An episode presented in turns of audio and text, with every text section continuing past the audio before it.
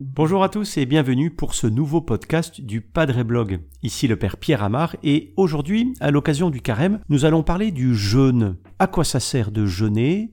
En gros, et, et de façon un peu provocante, à quoi ça sert de se faire du mal?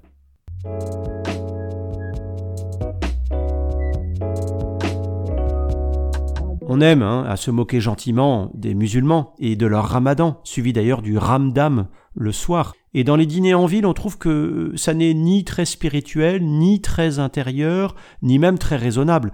Et on n'a sans doute pas complètement tort. Parce que ils sont quand même étonnants, ces musulmans qui jeûnent sans rien manger ni boire pendant toute la journée durant le mois du ramadan. Et évidemment, cela interroge les chrétiens sur euh, leur manière de faire le carême, quelquefois euh, de façon tellement spirituelle qu'il ne reste plus grand-chose d'ascétique. C'est étonnant d'ailleurs parce que, à l'heure de l'écologie, le jeûne est, pourtant devenu assez tendance ces dernières années. On parle beaucoup du jeûne thérapeutique, euh, de l'alliance entre le jeûne et la randonnée, de la remise en forme par le jeûne. Allez donc consulter les revues de santé en tout genre et vous serez assez surpris de la promotion en faveur du jeûne, cette pratique plurimillénaire à laquelle le judaïsme et puis dans son sillage les premiers chrétiens ont donné un sens spirituel et religieux. Parce que oui, le carême remonte à l'origine du christianisme. Il s'enracine d'ailleurs dans une pratique assez régulière des Hébreux, des premiers Juifs. Alors faisons d'abord, si vous le voulez bien, un peu d'histoire. Il n'y avait pas, euh, dans le temps de l'Ancien Testament, de longues périodes de jeûne euh, qui revenaient régulièrement et qui sont comparables au carême. Mais, mais les Juifs pratiquaient assidûment le jeûne pour accompagner leurs prières et surtout pour s'humilier devant Dieu. L'exercice du jeûne était euh, la plupart du temps pratiqué de façon individuelle en signe de pénitence, en signe d'expiation pour les péchés.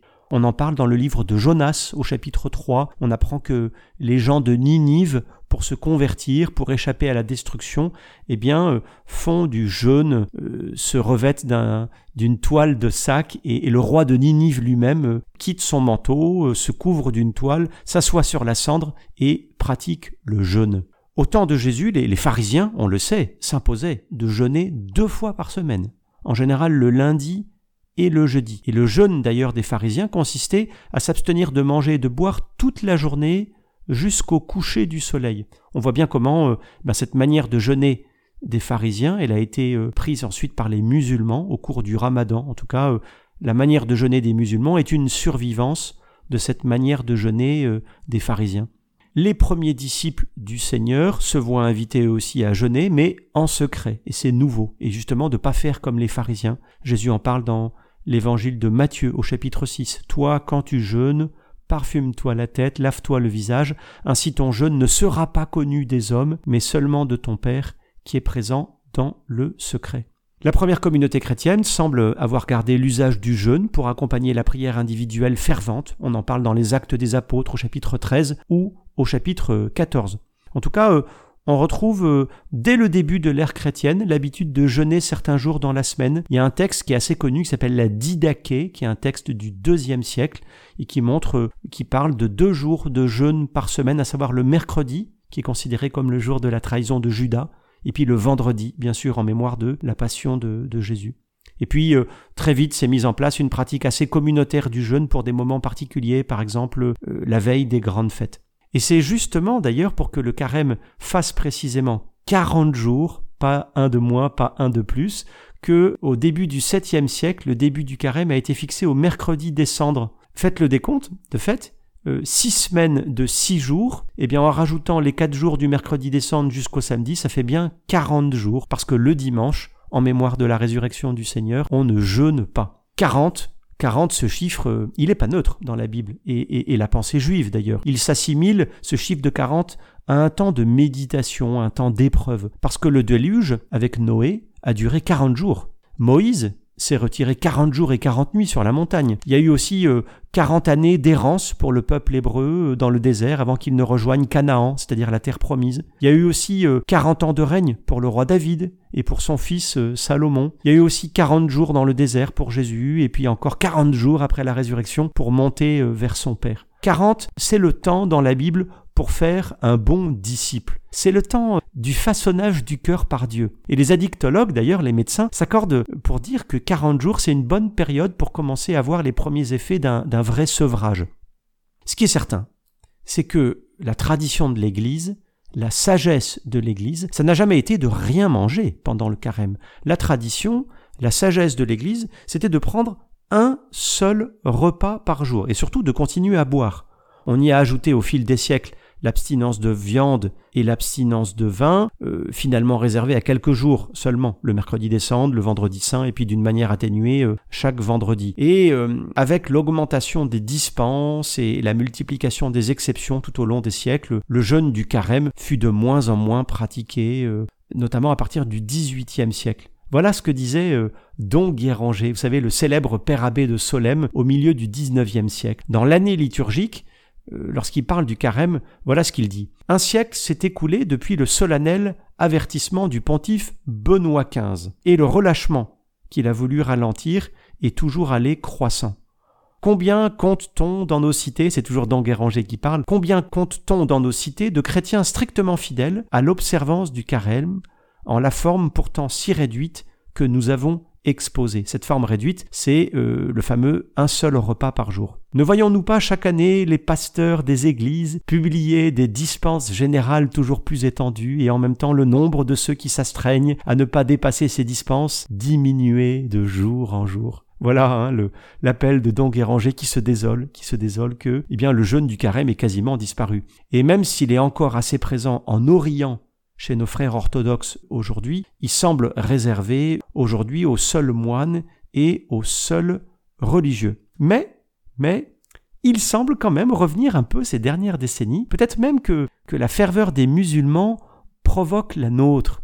Il y a, il y a un glissement culturel. Hein. On dit aujourd'hui euh, euh, du carême que c'est le ramadan des chrétiens, donc c'est bien dire que le jeûne a été d'une certaine façon euh, culturellement en tout cas un peu confisqué par les musulmans. En tout cas, il revient, il revient cette histoire du jeûne. Pourquoi Pourquoi est-ce intéressant de jeûner? Pourquoi il faut jeûner? C'est euh, mon deuxième point. Parce que, euh, disons-le, le monde finalement n'aime pas le jeûne. Tout simplement parce que les, les jeûneurs sont des gêneurs. Ils contestent, ils contestent silencieusement la loi totalitaire du désir. Et cette loi du désir, elle est le ressort le plus puissant de notre société marchande. Aujourd'hui, euh, on cherche par tous les moyens à, nous attacher à un produit. Et le, le jeûneur, justement, conteste, conteste cette loi. Voilà, euh, il me semble, trois bonnes raisons de vivre le jeûne. La première raison, c'est que le jeûne permet d'expérimenter le manque. Un manque qui pourrait ouvrir l'âme au désir de Dieu. L'objectif, c'est pas l'exploit qui, est une source d'orgueil, ni même la souffrance qui amoindrit notre être quand elle n'est pas remplie d'amour. Non, l'objectif, c'est un peu plus d'attention et d'ouverture à l'autre, à la fois Dieu et mon prochain. Parce que lorsque j'accepte un manque, je me découvre dépendant. Je me découvre dépendant de Dieu, de sa parole, mais, aussi des autres. Donc voilà première, la première raison, expérimenter le manque.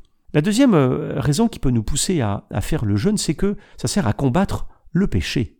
Le jeûne peut nous enseigner la modération de, de nombreux appétits qui habitent en nous, parce que le cœur de l'homme est une immense boîte à désirs, une immense euh, boîte à appétits. Attention, ces désirs ne sont pas mauvais en soi, mais mal intégrés, ces appétits, ces désirs peuvent nous conduire à commettre le mal. Et si nous apprenons à renoncer à manger lorsque nous avons faim, dans certaines limites, hein, bien entendu, eh bien nous découvrirons qu'il est possible de renoncer au péché. En ce sens, euh, le jeûne est une véritable ascèse du besoin, une éducation du désir. Il nous amène à accepter de ne pas avoir tout, tout de suite et par quelque moyen que ce soit. La troisième raison pourquoi c'est bien, c'est utile de jeûner, c'est que ça peut permettre de progresser dans la vertu et d'acquérir une plus grande liberté intérieur. Oui, parce que, en vivant unis avec le Christ, qui est notre modèle, qui a jeûné 40 jours au désert, eh bien, nous ne vivons pas une sorte de grève de la faim pour faire plier Dieu, pour exercer une pression sur lui. Non, c'est plutôt Dieu qui nous permet de nous faire plier nous-mêmes. Nous qui sommes parfois euh, pauvrement ligotés euh, à des dépendances dont nous sommes trop souvent complices. Finalement, finalement, le jeûne est une correction d'un jeu de rôle. Souvent, j'affirme le moi j'affirme un moi revendiqué, c'est plutôt moi, je me mets toujours à la première place. Et avec le jeûne, eh bien justement, je, je désire mettre le Seigneur à la première place. Au lieu de d'appeler le moi, j'appelle le toi, toi Seigneur, le Dieu d'amour, le Dieu de miséricorde qui attend d'avoir un peu plus de place dans ma vie pour agir.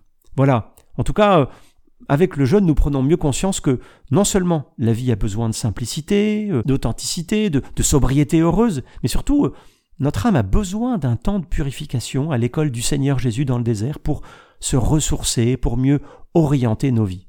Voilà peut-être pourquoi le carême retrouvera peut-être un peu de consistance pour nous, euh, de visibilité aussi, parce que quelqu'un qui jeûne, bien ça se voit, tout ça pour euh, un authentique témoignage. Finalement, euh, le carême sera peut-être un temps de liberté et donc un temps de, de grande joie, un grand temps de d'authentique joie. Voilà, merci euh, d'avoir écouté ce podcast. Euh, il y en aura un deuxième la semaine prochaine euh, qui sera comme le prolongement et qui s'intitulera Pourquoi est-il si difficile de parler du jeûne entre catholiques? Une bonne question.